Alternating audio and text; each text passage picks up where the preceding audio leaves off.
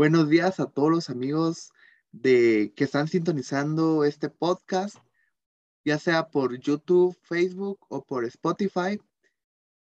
Hoy les traigo al licenciado Daniel Díaz, licenciado en Relaciones Internacionales y estudiante de una maestría en Políticas Públicas, el cual nos trae el tema de lo que realmente esconde el feminismo. Así que un gusto tenerte otra vez por acá.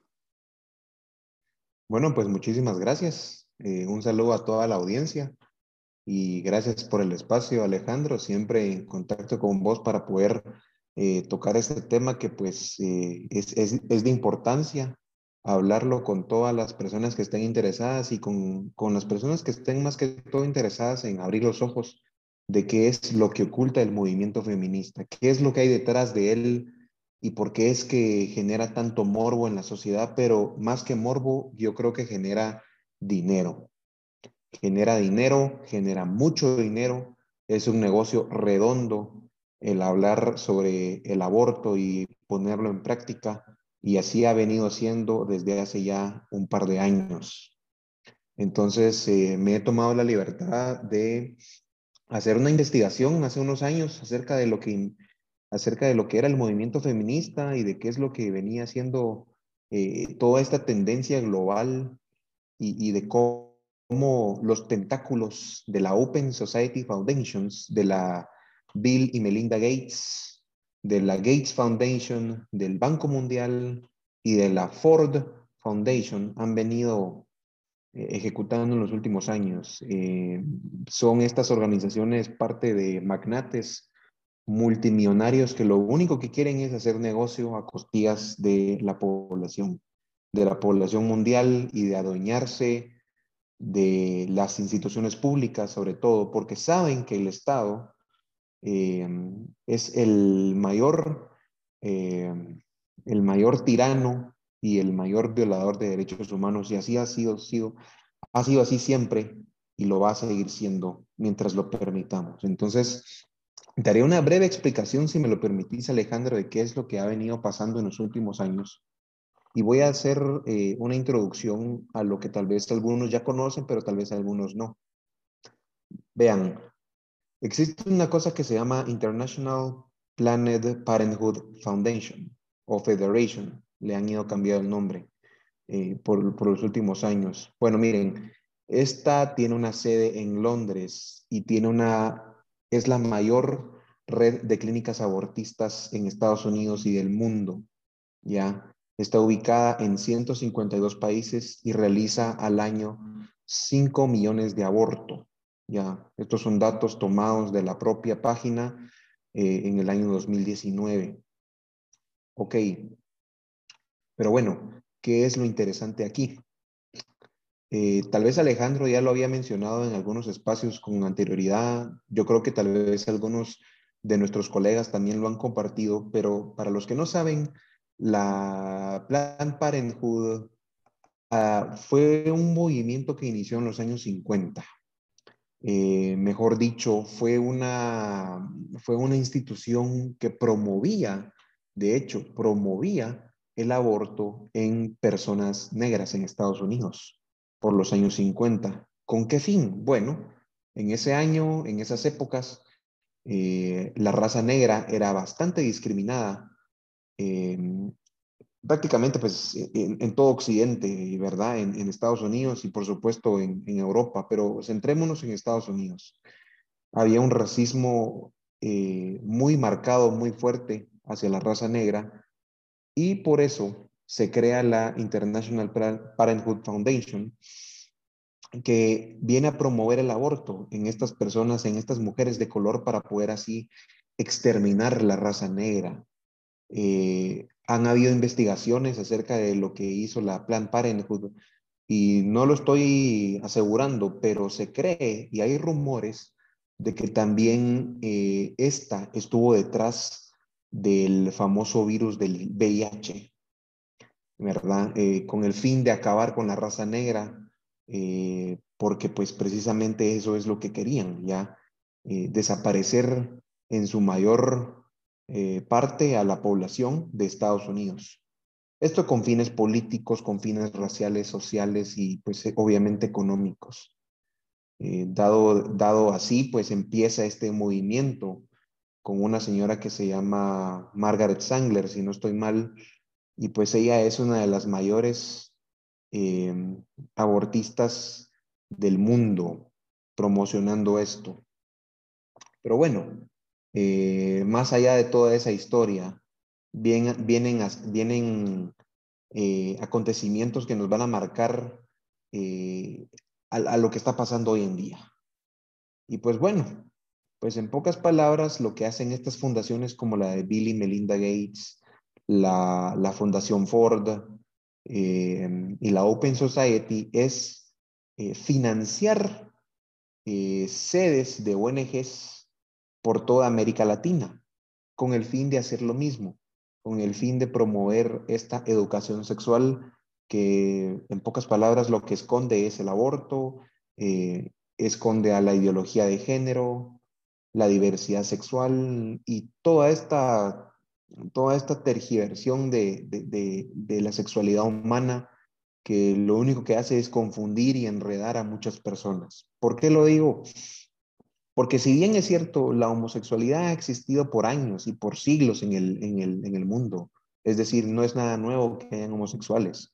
Ya el propio Alejandro Magno era homosexual eh, y muchas otras personas de la antigüedad también. Los griegos, para ellos era muy normal el tener homosexualismo en, su cultura, en su, en su, sociedad. Para los que no saben, por ejemplo, eh, de hecho el gimnasio, el concepto del gimnasio se crea en la antigua Grecia, pero en la antigüedad eh, los hombres que iban a, ejercitarse lo hacían desnudos. ¿ya? Era, era muy común que los hombres jóvenes tuvieran relaciones sexuales con los, con los ancianos eh, como una forma de aceptación y como una forma de promover la belleza del cuerpo. ¿ya? Eh, en, aquellas, en aquellas épocas era, era totalmente normal. Entonces, no venimos a condenar al homosexualismo. Lo que sí venimos a decir es de que por de los años ha sido el Estado quien ha promovido la violencia contra la homosexualidad. Yo les recuerdo a todos que eh, en Europa eh, era, era penado por ley el ser homosexual. Eh, hasta hace dos años, por, por, por así decirlo, en, Inglaterra te condenaban por ser homosexual, ¿verdad? Era prohibido y por supuesto era prohibido tener un matrimonio entre, entre personas del mismo sexo. Entonces, a lo que vengo a, decir y que con ironía hemos platicado ya desde hace mucho tiempo es de que pues eh, el Estado como aparato ha sido quien ha reprimido los derechos de las personas de la comunidad LGBT, ¿ya?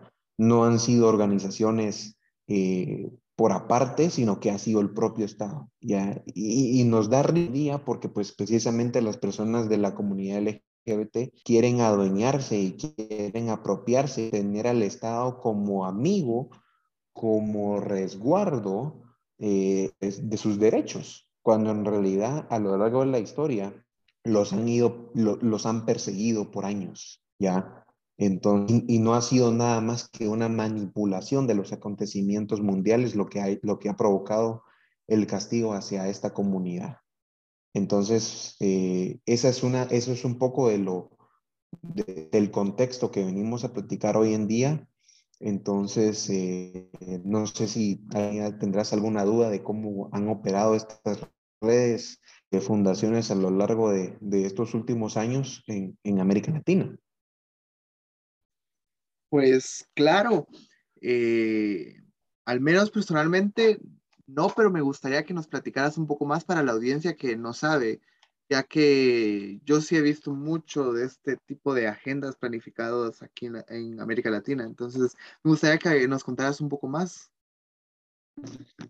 Muy bien, pues entonces vamos a entrarle de lleno al asunto. Voy a profundizar el tema con relación a lo que se ha venido investigando por años por el propio autor Agustín Laje, que es un politólogo argentino eh, y que pues por otra parte también eh, no solo es darle crédito a él por lo que ha hecho, sino que también pues yo me he tomado la libertad de, de, investigar los propios datos que él ha mencionado y que otras personas también hemos investigado en el tema y, y lo que hemos venido hablando por, por estos últimos años. Pues bueno, eh, como les repetía eh, con anterioridad, por los años 50 fue que inicia este movimiento de Planned Parenthood, pero eh, poco después, por ahí por el año 1972, eh, de la mano del Banco Mundial y de la mano siguiente, quien fuera eh, Robert McNamara, empieza una serie de agenda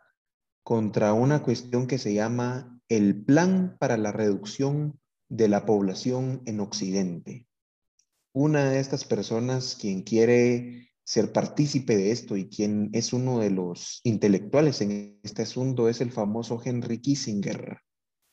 Eh, Henry Kissinger es aquel secretario de Estado, si no fue con Richard Nixon por ahí por los setentas, y que pues obviamente es un gran intelectual, es, es uno de los, los autores de un libro famoso que tenemos eh, como obligación leer todos los que estudiamos relaciones internacionales, porque es un artista de la diplomacia y de la política exterior.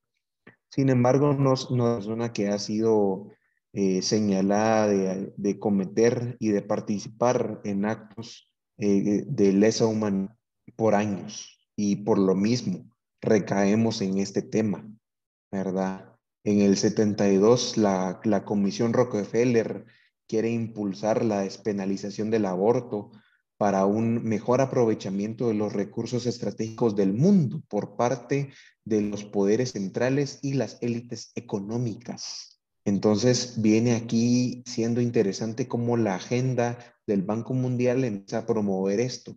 Lo hace en América Latina.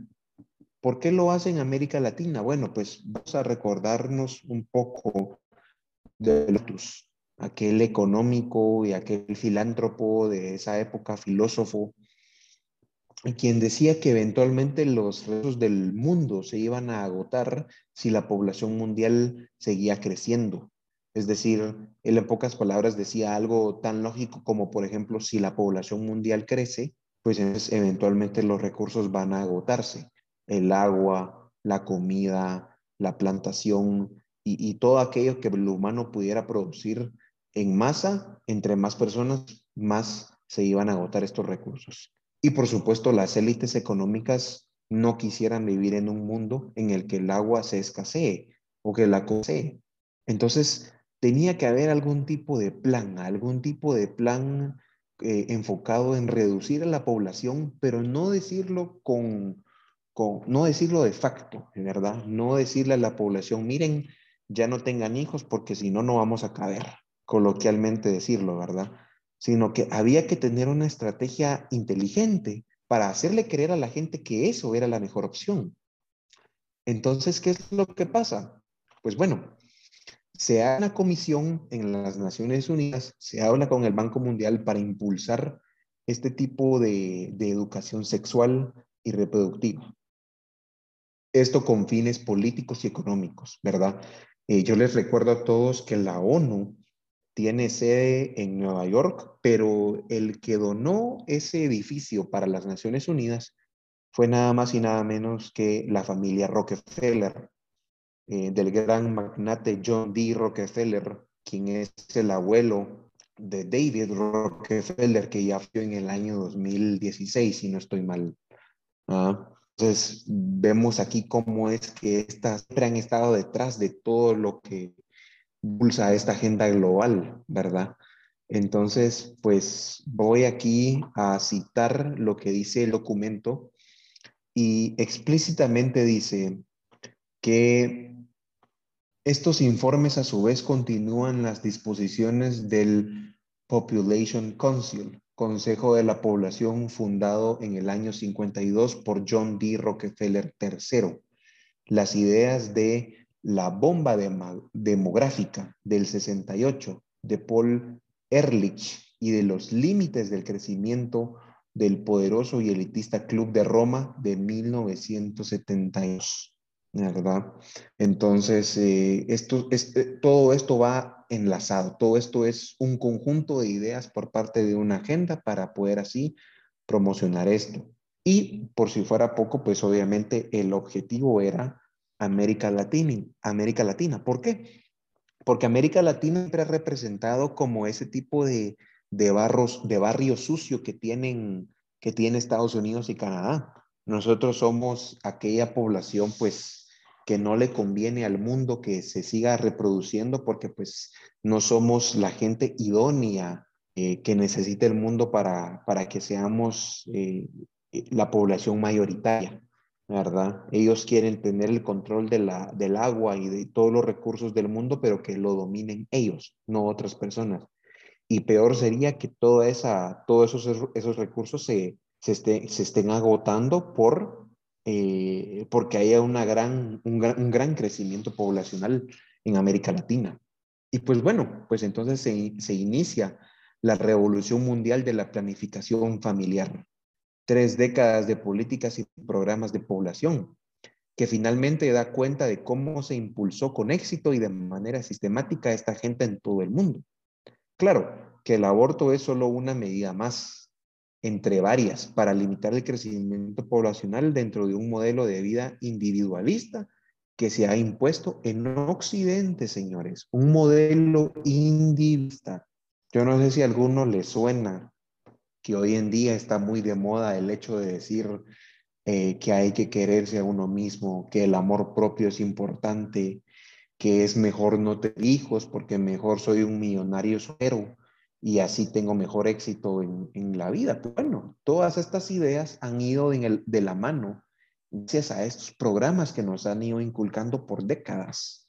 Ya lo vemos en Hollywood, lo vemos en historias eh, que nos cuentan en los libros, lo vemos en las crisis económicas, que pensadores y, personas eh, de alto poder, que economistas de todo el mundo le han ido introduciendo a la gente por años, a escondidas entre sus artículos académicos y demás, que el hecho de tener una familia sale caro. Entonces eso lo que hace es condicionar a las nuevas generaciones a decirles, miren, ¿saben qué? Porque lo dice tal persona, es que me, es mejor no tener familia, ¿ya? Es mejor no tener una familia muy amontonada, porque ya ven, solo trae problemas, solo trae problemas económicos, solo es más, eh, solo es más caro para uno el hecho de mantener hijos, ¿ya? Incluso también el hecho de tener novia o de tener novio, eso de las mujeres, ¿verdad?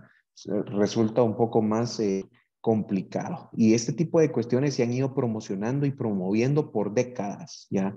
No es solo el hecho del aborto, es un conjunto de ideas, como lo digo eh, en reiteradas ocasiones, que nos han ido introduciendo para que tengamos esta idea, esta idea individualista, ¿verdad?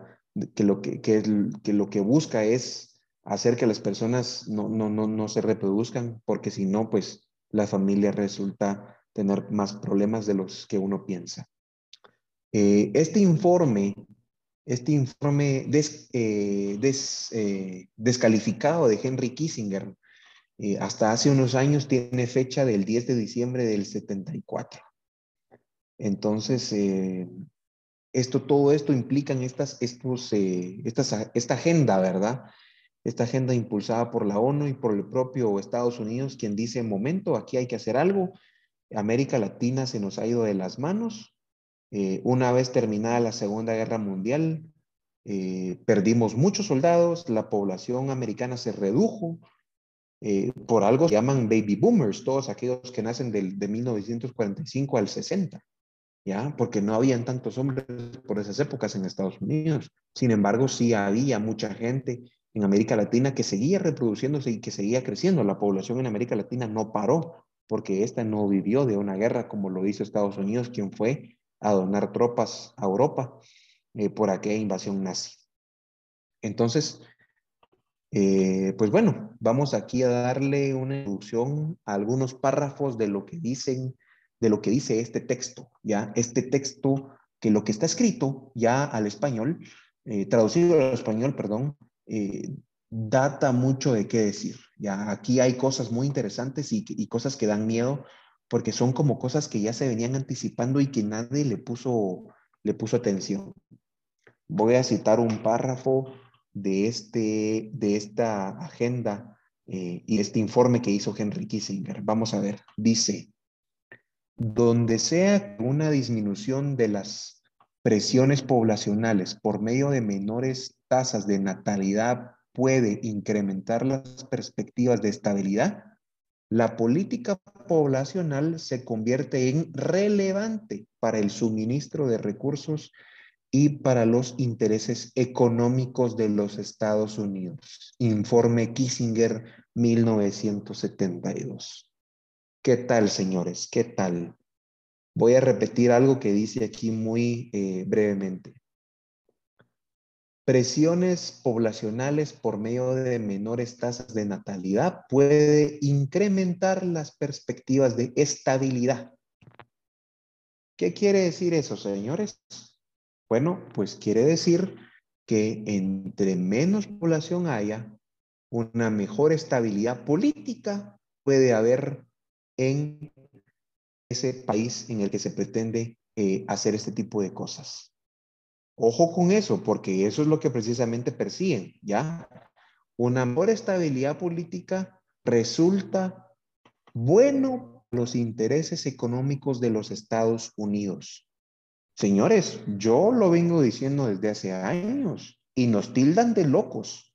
Alejandro lo ha dicho también en, algunas, en algunos podcasts y en algunos, eh, eh, en algunos audios en vivo con otras personas.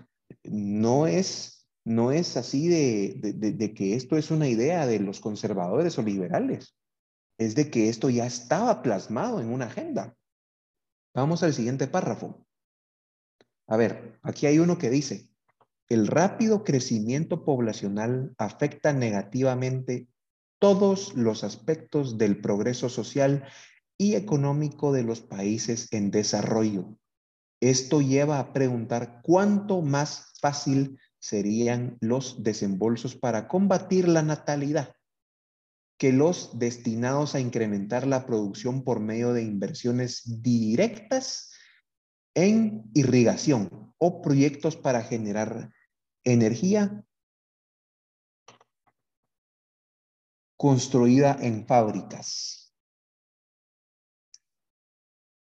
Miren, esto, esto, esto es interesante, ¿ya? Y, vamos otra vez a repetir lo que dice la primera parte del párrafo. El rápido crecimiento poblacional afecta negativamente todos los aspectos del progreso social y económico de los países en desarrollo. A ver, a la audiencia le pregunto, ¿cuáles son los países en desarrollo? No estarán hablando de los famosos países nórdicos que tanto envidia la gente de América Latina. No estarán envidiando el modelo económico de Canadá o de Estados Unidos por aquellas épocas. Porque esos son los países en desarrollo. ¿Ya? Y entonces, combatir la natalidad resulta ser un negocio para ellos. Ahora se preguntarán ustedes, eh, ¿por qué es que países como Suecia financian eh, a la institución del Ministerio Público en Guatemala, por poner un ejemplo? ¿O por qué las fundaciones y ONGs que tratan de resguardar, entre comillas, los derechos humanos de los guatemaltecos, eh, vienen siendo fondos del extranjero, como por ejemplo de países de Noruega, Finlandia, Suecia otra vez. ¿Por qué será? ¿No será que estos países, gracias a, sus políticas liberales, lograron tener un buen desarrollo económico, pero que ahora con un Estado sólido eh, quieren ver qué otro tipo de negocio podrían ejercer por medio de sus financiamientos hacia otros países en América Latina. Países pobres, países miserables, en donde, una, en donde hay una corrupción eh, eh, mayúscula, ¿verdad? Pero bueno, esto estaba en el capítulo 4 de este, de este documento. Vamos a pasar a otro, aquí a otro párrafo que es muy interesante. Vamos a ver, dice, se cree que serán necesarios algo más que servicios de planificación familiar para motivar a las parejas a querer familias pequeñas Este factor lleva a la necesidad de programar a gran escala de información, educación y persuasión dirigida a disminuir la fertilidad. Vaya pues, otro bombazo, Alejandro, otro bombazo. Y no lo estoy diciendo yo, lo dice el texto. Aquí dice que se cree que serán necesarios, necesarios. Es decir, en pocas palabras, nos van a obligar a pensar de esta forma, ¿ya? Porque la familia tradicional es un peligro para ellos, ¿ya? Todos aquí sabemos que en, que en América Latina pues es muy común que hayan familias de más de dos hijos, ¿ya? Es totalmente normal que, que una persona tenga tres hermanos, que tenga cinco primos, eh, y que su familia venga de, de algunos departamentos eh, fuera de la ciudad o de la capital en su país natal y que hayan eh, numerosas familias con, con, más de tres o seis primos en, por cada familia, ¿ya? Hermanos de cuatro o cinco y que esos mismos hermanos quieran tener también una familia por su, por su cuenta propia. Entonces, ¿a qué viene todo esto? a disminuir la fertilidad, pero como no lo pueden hacer solamente diciendo que ya no tengan hijos, van a crear programas, van a crear información a gran escala, como lo dice acá. Pasemos a otro capítulo un poco más eh, en lo que tal vez podría ser eh, que, que, le dé escalofríos aquí a las personas. Vamos a ver qué dice este. Ok, vean este que dice de la parte 2 de la sección cuarta de este informe Kissinger del 74. Dice así, las poblaciones con una alta proporción de crecimiento, los jóvenes que se encuentran en proporciones mucho más altas en muchos países menos desarrollados, es probable que sea más volátil, inestable y propenso a los extremos. La alineación y la violencia que una población de mayor edad. Estos jóvenes pueden ser persuadidos más fácilmente para atacar a instituciones legales del gobierno o bienes inmuebles del establishment. Imperialistas, corporaciones multinacionales u otras frecuentes influencias extranjeras culpadas por sus problemas. ¿Qué tal, Alejandro? Otra bomba, bomba, bomba que nos hace referencia a América Latina. Miren nomás, los jóvenes que se encuentran en proporciones mucho más altas en muchos países menos desarrollados, es probable que sea más volátil e inestable a los extremos y que sean propensos a la violencia. ¿Acaso no te suena familiar que en Argentina y en Chile quemen iglesias o que derriben muros y estatuas? No solo en, Argentina. En Guatemala también lo hacen. Solo mira la marcha ah. del 8M. O cuando sale, o el día que quemaron la bandera de Guatemala de la plaza. Sí, en el año 17. Bueno. Este año pues también. Sí, también, correcto. Sí, sí, sí. Bueno, pues Qué coincidencia, ¿verdad, Alejandro? Que en los países en, donde hay mucho joven, hay una gran inestabilidad política. Y resulta conveniente que estos jóvenes ataquen a las instituciones del gobierno o a sus bienes inmuebles. Cantadito estaba desde el año 74. Es decir, que estuvo esto, que esto estuvo así escrito en piedra desde hace más de 30 años.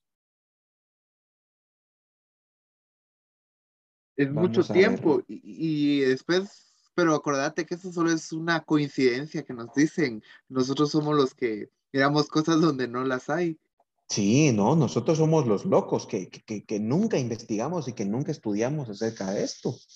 Pero aquí está, aquí está. Vamos a ver un pequeño párrafo más de lo que Creo que cuando eso salió, ni siquiera habíamos nacido nosotros. No, pues no, por lo menos yo no había nacido, ni vos tampoco, mucho menos. Obviamente, obviamente mis papás ya habían nacido, pero en el año 74, cuando esto salió como una agenda de gobierno y de política exterior de los Estados Unidos, la prensa no tuvo acceso a esto porque son documentos que están clasificados. Por eso se llama documento desclasificado del informe Kissinger, porque hasta hace unos años, gracias a la ley de información y de acceso público por parte de Estados Unidos, es que se empiezan a conocer estos documentos, pero la población norteamericana por allá, por el 74, no tenía ni la más remota idea que el país iba a ejecutar este plan de gobierno, ni mucho menos. Pero bueno, vamos al capítulo 3 del informe Kissinger, eh, que dice aquí eh, que es parte del reporte de la Comisión Rockefeller. Vamos a ver, desde el punto de vista ambiental y de los recursos, no hay ventajas de un mayor crecimiento de la población más allá del nivel al que, al que ya nos ha comprometido nuestro rápido crecimiento. De hecho, estaríamos mucho mejor en los próximos 30, 50 años si hubiera una pronta reducción de nuestra tasa de crecimiento de la población. Esto es especialmente cierto con respecto a problemas de agua, tierras agrícolas y recreación al aire libre. Con un crecimiento continuo, nos comprometemos a un conjunto particular de problemas, un agotamiento más rápido de los recursos nacionales e internacionales, mayores presiones sobre el medio ambiente, una mayor dependencia del rápido desarrollo tecnológico para resolver estos problemas y una sociedad más artificial y reglamentada. Mientras el crecimiento de la población continúe, estos problemas crecerán y lentamente, pero irreversiblemente, forzarán cambios en nuestra forma de vida. Y hay más riesgos.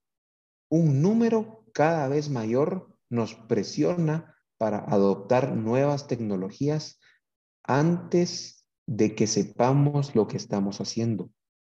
¿Cuánto más de nosotros hay? perdón, cuanto más de nosotros hay, mayor es la tentación de introducir soluciones antes de conocer sus efectos secundarios. Con el crecimiento demográfico más lento que conduce a una población estabilizada, ganamos tiempo para diseñar soluciones, recursos para implementarlos y mayor libertad de elección para decidir cómo queremos vivir en el futuro. Mira, Alejandro, si esto lo dijera Adolf Hitler, sería totalmente normal. Pero que te lo diga alguien en un informe escrito en el 74 y que lo haya dicho en aquella época, si hubiera salido a la luz, yo creo que hubieran habido personas que hubieran tomado cartas en el asunto. Pero esto, como te repito, fue clasificado. ¿Qué te parece? que con el crecimiento demográfico resulta ser que existen problemas de estabilidad política y que hay un mayor riesgo de perder los recursos naturales de los que tanto hablamos. Aquí dice, ligado a ese párrafo que te acabo de leer, el futuro americano no puede aislarse de lo que está sucediendo en el resto del mundo. En la actualidad hay serios problemas en la distribución de recursos, ingresos y riqueza, entre los países. El crecimiento de la población mundial va a empeorar estos problemas antes de mejorar. Estados Unidos necesita emprender esfuerzos mucho mayores para entender estos problemas y desarrollar políticas internacionales para tratarlos. Esto es un claro ejemplo del por qué Estados Unidos en una época fue el, el mayor país con, con, mayores tasas de racismo eh, en sus ciudades, ¿ya? Y, y no solamente hablo por, por la raza negra, sino que también hablo acerca de aquel racismo que se vivía hacia los latinos por aquellas épocas, aquel rechazo de, de las personas que venían de Cuba, ¿ya? por, la dictadura cubana, o por aquellas personas que querían emigrar de México a Estados Unidos en los años 80 y 90.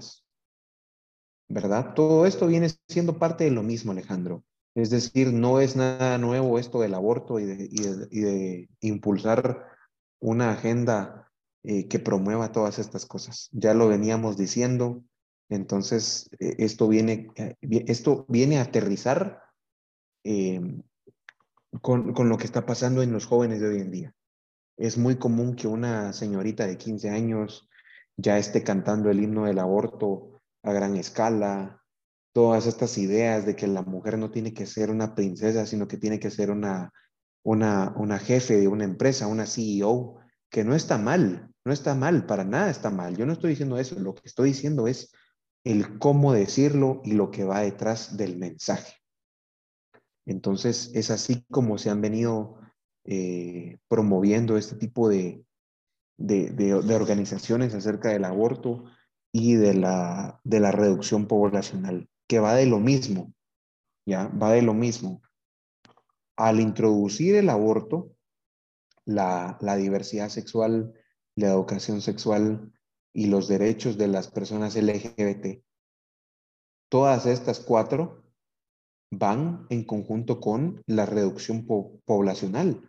A esto sumale que también se nos ha venido introduciendo de que el medio ambiente es, es prioridad número uno, y que el mayor uso de vehículos daña al medio ambiente. El hecho de tener ciertas cosas como por ejemplo una casa de cierto estilo vulnera el territorio de la fauna en donde uno, en donde uno vive. ¿ya? O por ejemplo, vámonos a algo muy común que es la promoción de la dieta vegana, por ejemplo, y la lucha contra la industria alimenticia. Es decir, e, e, e, estas cuestiones van todas en una, en, una, en una canasta para que así a la gente se le inculque y que las futuras generaciones vengan con ese chip programado en el que ser vegano es bueno, en el que ser homosexual es bueno, en el que tener una agenda ambientalista es buena, ¿ya? Tener una agenda ambientalista, pero lo haces desde tu iPhone que fue fabricado por, por minerales de, grandes mineras explotadas en África. Eh, eh, eh, es, una serie de cosas incoherentes cuando no, cuando las promocionas y no entendés el trasfondo del asunto. Claro, o sea, sí, esto es muy lamentable, se podría decir desde cierto punto de vista, ya que ya jóvenes de secundaria, hablando primero, segundo, tercero básico, incluso podría decir que desde sexto primaria eh, vienen hablando de temas así como a favor de, del aborto, a favor del feminismo, a favor de los LGBT, o cosas tan sencillas como eso que acabas de mencionar, a favor de, los, de, de las dietas veganas, que yo no estoy en contra de que alguien diga, bueno, yo quiero ser vegano y o sea, cada quien es libre de comer lo que quiera. Pero eso, a que quieran venir y hacerme como un juicio de moral y decirme no deberías de comer carne porque es un ser vivo, eso ya es muy diferente. Lamentablemente siento yo y me he dado cuenta en redes y como te digo, platicando también con otras personas, que se ha incrementado esto. Y como vemos, ya lo tenían planificado desde el 74. O sea, es, algo macabro que se podría decir. Y uno podría pensar, pero ¿cómo es posible que lo hayan logrado? Y nos podemos dar cuenta que esto ha ido incrementado o se ha dado poco a poco desde los medios de comunicación, la industria del, entretenimiento, ya que por medio de muchas películas han empezado a meter ciertas ideas de poco a poco ahora ya son más libres de decir, por ejemplo, estaba esta de los Mitchell versus las máquinas, no sé si has oído de ella. Sí, por supuesto. Esa, esta película trae mucha agenda progre y es enfocada para niños y jóvenes. Hay otra que acaba de salir, Turning Red, creo yo que se llama. También otra película muy plagada de ideología eh, progre y de rebeldía hacia las autoridades conservadora, se podría decir. Entonces, creo que es muy importante que pongamos atención a esto que estás contándonos, porque eh, si nosotros no hacemos algo ahora, en el futuro nos vamos a arrepentir mucho y de esto estoy muy seguro yo. Por supuesto, vamos a ver aquí lo que dice el rol de la Open Society Foundation eh, del mega especulador financiero George Soros. ¿Por qué? Porque como lo decía Rodrigo Polo en una, en una oportunidad, ya también la élite usa inteligencia artificial para, para atinarle a, a sus pronósticos de apuestas, a, poder eh, hacer sus eh, ganancias en la bolsa de valores, ¿ya? Cuestiones que cualquier eh, emprendedor de, carrera, por ejemplo, de, los que se dedican a especular en la bolsa, les tomaría años, ¿ya? El cerebro, el cerebro humano no puede, no puede digerir tanta información como lo podría hacer una inteligencia artificial, pero, pero vamos a ver lo que dice. Aquí dice, vamos a ver. Eh, la Open Society de Soros financia a nivel internacional a fundaciones pro-abortistas como el Global Fund for Women, eh, otra que se llama Próspera, que a su vez financia a Women on Waves, católicas por el derecho a decidir en Argentina, y a una comunidad que se llama, en, inglés, voy a decirlo con, letras en, en inglés, sería el HIVOS, que sería nada más y nada menos que también en español la, vamos a ver, no, perdón, me estoy confundiendo, es que estaba enredado aquí, los nombres están enredados, pido disculpas, pero dice en sus siglas en inglés ILGA, International Lesbian, Gay, Bisexual, Trans and Intersexual Association. Eh, todas estas eh, cuestiones van amarradas a una sola. ¿A quién? A la Open Society Foundation.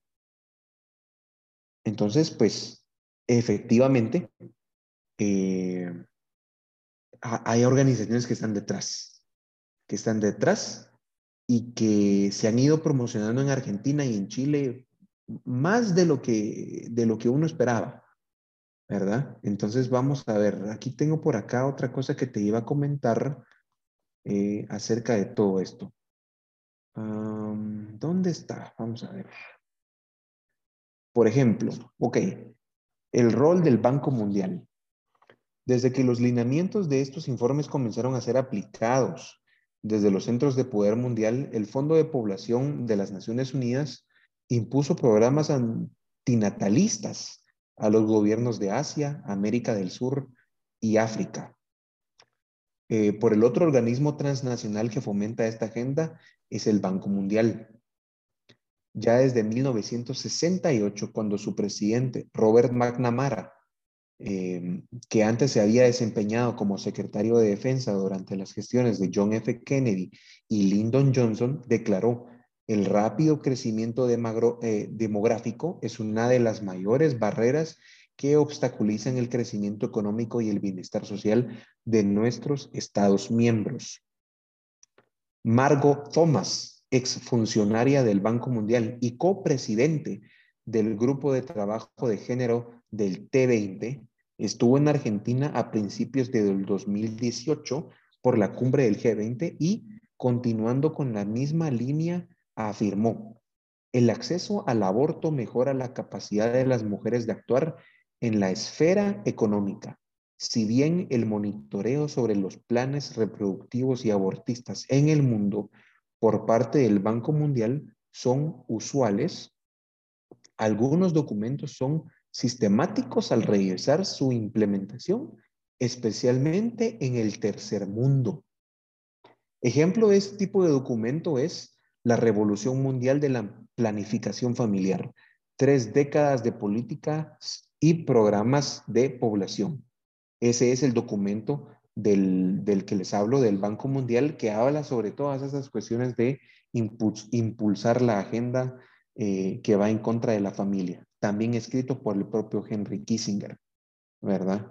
Eh, es así como nos damos cuenta, Alejandro, eh, para ir aterrizando, que el feminismo no es más que una planificación de una agenda liderada por hombres, valga la redundancia, y por algunas mujeres y por algunas mujeres que solo quieren hacerle daño a las propias mujeres. ¿Por qué? Pues porque sencillamente la mujer es un poco más sentimental que el hombre, ¿ya? Eh, eh, se apega mucho más a los sentimientos y, y, eso hace que entonces entre más tragedia para la mujer sea mayor la ganancia para estas organizaciones. Les quieren creer hacer a las, a las mujeres que porque como no van a tener hijas o hijos, entonces ya van a ser exitosas, van a tener un mejor salario, van a tener una mejor estabilidad económica. Y al hombre lo que quieren hacer es quitarlo del rol de protector eh, de la familia y de, y de principal alfiler en, eh, de, de, proveer eh, económicamente a su familia. ¿Y por qué? Porque precisamente quieren hacerle pensar a la mujer que solamente ella podría hacerse cargo de la familia. Y, y, y, no es así tan simple, no es así la cosa, ¿ya? Somos personas, se les olvida a estas personas que somos también, que podemos pensar por nosotras, por nosotros mismos, ¿ya? No somos que porque yo sea hombre y que porque vos seas hombre, ya el hombre que está del otro lado, del otro lado del mundo me representa, no es así. Yo ayer en el, en el espacio que hicimos en Twitter con, con Roberto Azú y con, y con Polo estábamos hablando sobre el ejemplo que pasó hace unos días en, en Guatemala sobre la cámara que, que encontraron en un gimnasio en San Cristóbal, en el baño de mujeres. Y pues obviamente viene a colación porque en, una de la, en una de las discusiones de, la red, de las redes sociales, eh, una señorita puso el comentario de que no podía creer que la propia señorita de mantenimiento quería ocultar la evidencia de que había una cámara. ¿ya? Entonces tuvo ella que llegar con una escalera a quitar la cámara, la cámara del techo. Pero lo que no podían creer las señoras y esta señorita que escribía en el Twitter era de que la propia señora de mantenimiento eh, estaba negando que había una cámara y no quería colaborar en quitarla. Entonces ella se indignaba porque dijo, pero ¿cómo es posible que una mujer esté, eh, se, se, pronuncie en contra de hacer esto, si se supone que las mujeres deberíamos de cuidarnos entre todas. Entonces, esa falacia de creer que las mujeres solo por el hecho de ser mujeres ya, ya, ya deberían de protegerse entre sí, es la falacia de la igualdad que la izquierda nos quiere implementar a nosotros. Es esa falacia de hacernos creer de porque somos, de porque como son mujeres, ya entonces, ya entonces todas ellas piensan igual, o entonces eh, de que porque los hombres somos iguales, ya todos somos violentos y todos somos igual y actuamos de la misma eh, forma patana que actúan otros hombres, ¿verdad? Entonces voy a lo mismo, voy a lo mismo. La teoría de la igualdad es la que le ha hecho daño a, a esta sociedad y lo quieren seguir haciendo. Ya con el hecho de la dieta vegana, con el hecho de la dieta en contra de, de, en contra de la dieta keto, que por ahí me han oído mencionarla hablar, que no es más que una lucha de intereses eh, eh, en la industria de la, de la alimentación. ¿Por qué? Porque la dieta keto promueve el no consumir azúcar, pero la industria azucarera es gigante en todo el mundo. Es una corporación de empresas enorme.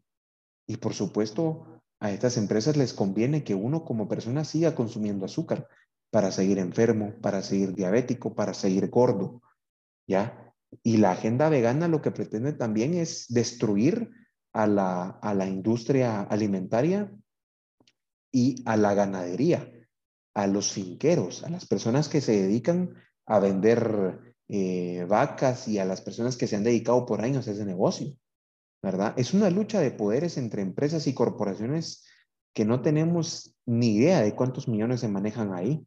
¿verdad? La, la industria del aborto es enorme. Eh, por ejemplo, en Argentina, eh, la razón por la que querían impulsar el aborto era precisamente porque como el Estado les iba a dar los medicamentos de misoprostol a las mujeres, pues entonces ya ellas iban a tener un resguardo del Estado. Pero voy a lo mismo.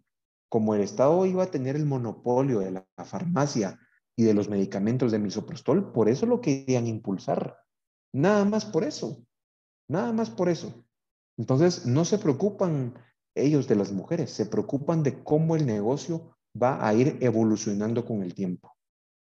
Y con eso creo que tenemos eh, para este episodio. Gracias por la entrevista. Creo yo que aterrizamos en lo que queríamos. Eh, yo no sé si alguna vez habías escuchado lo que este informe Kissinger decía, pero te lo puedo compartir con mucho gusto eh, por correo electrónico, por WhatsApp, para que lo leas y te des cuenta de la investigación que hice y te vas a dar cuenta de cómo es de que, de que esta agenda ya venía siendo escrita desde hace años y cómo la han ido impulsando por, por décadas. Vas a darte cuenta de las organizaciones que apoyaron al FMI, a la organización Soros y de cuántos millones se han, se han movido en esta, en esta industria de lo que es la, la destrucción de la familia tradicional como la conocemos hoy en día. La verdad, solo lo había oído, lo del informe Kissinger, solo lo había oído así por encimita, no, nunca, o sea, sí sabía qué era, pero no sabía el contenido exactamente, ni de lo terrible que esto era para en nuestra sociedad. Y sí, nos podemos dar cuenta que al final, por decirlo en palabras más simples, las militantes del movimiento feminista solo las están usando como peones o carne de cañón, se le dice también, para impulsar los intereses de otras personas de un establishment, diría el presidente Trump.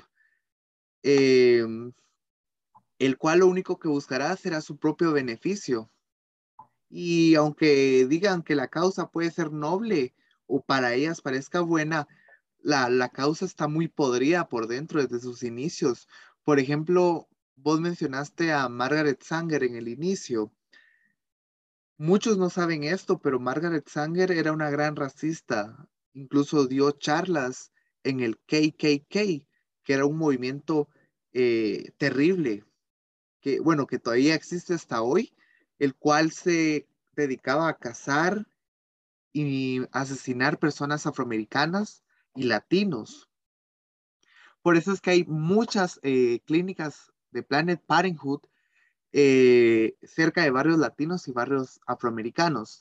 También las mujeres feministas de esa época peleaban por los derechos de las mujeres, sí, pero solo las mujeres blancas.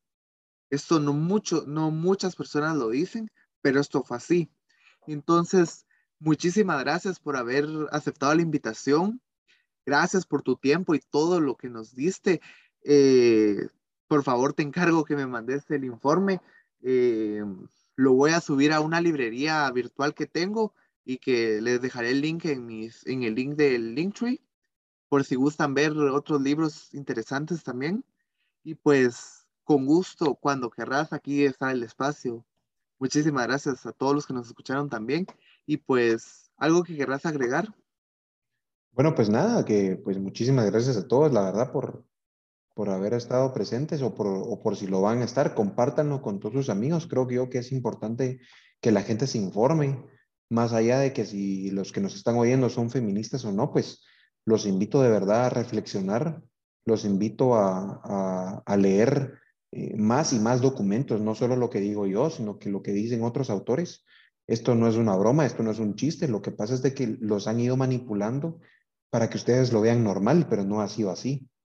Entonces creo yo que eh, nunca está de más el, tener más información a la mano y poderla contrastar con lo que está pasando en la, en la actualidad. Eh, si ustedes se tomaran el tiempo para poder investigar lo que, lo que es la organización de la Open Society, van a darse cuenta que es que es algo realmente macabro, realmente macabro. Entonces creo yo que podríamos hacer otro espacio, otro, otro conversatorio, Alejandro. Tengo información acerca de lo que fueron los Panama Papers y del por qué ciertos periodistas quisieron destapar el caso del mayor lavado de dinero de América Latina, pero no del mundo, no del mundo. ¿Y por qué? Porque Soros estuvo detrás de los Panama Papers, pero eso lo podemos contar en otro capítulo. Claro, para mí será un gusto tenerlo por acá y ya espero con ansias poder saber de los Panama Papers. Así que recuerden, tuvimos al licenciado Daniel Díaz y mi nombre es Alejandro Corado y compartan este video, denle like o compartan este podcast ya sea por Spotify. Ya saben que pueden encontrar más en la página de, de Spotify o de YouTube. Así que muy feliz día. Muchísimas gracias.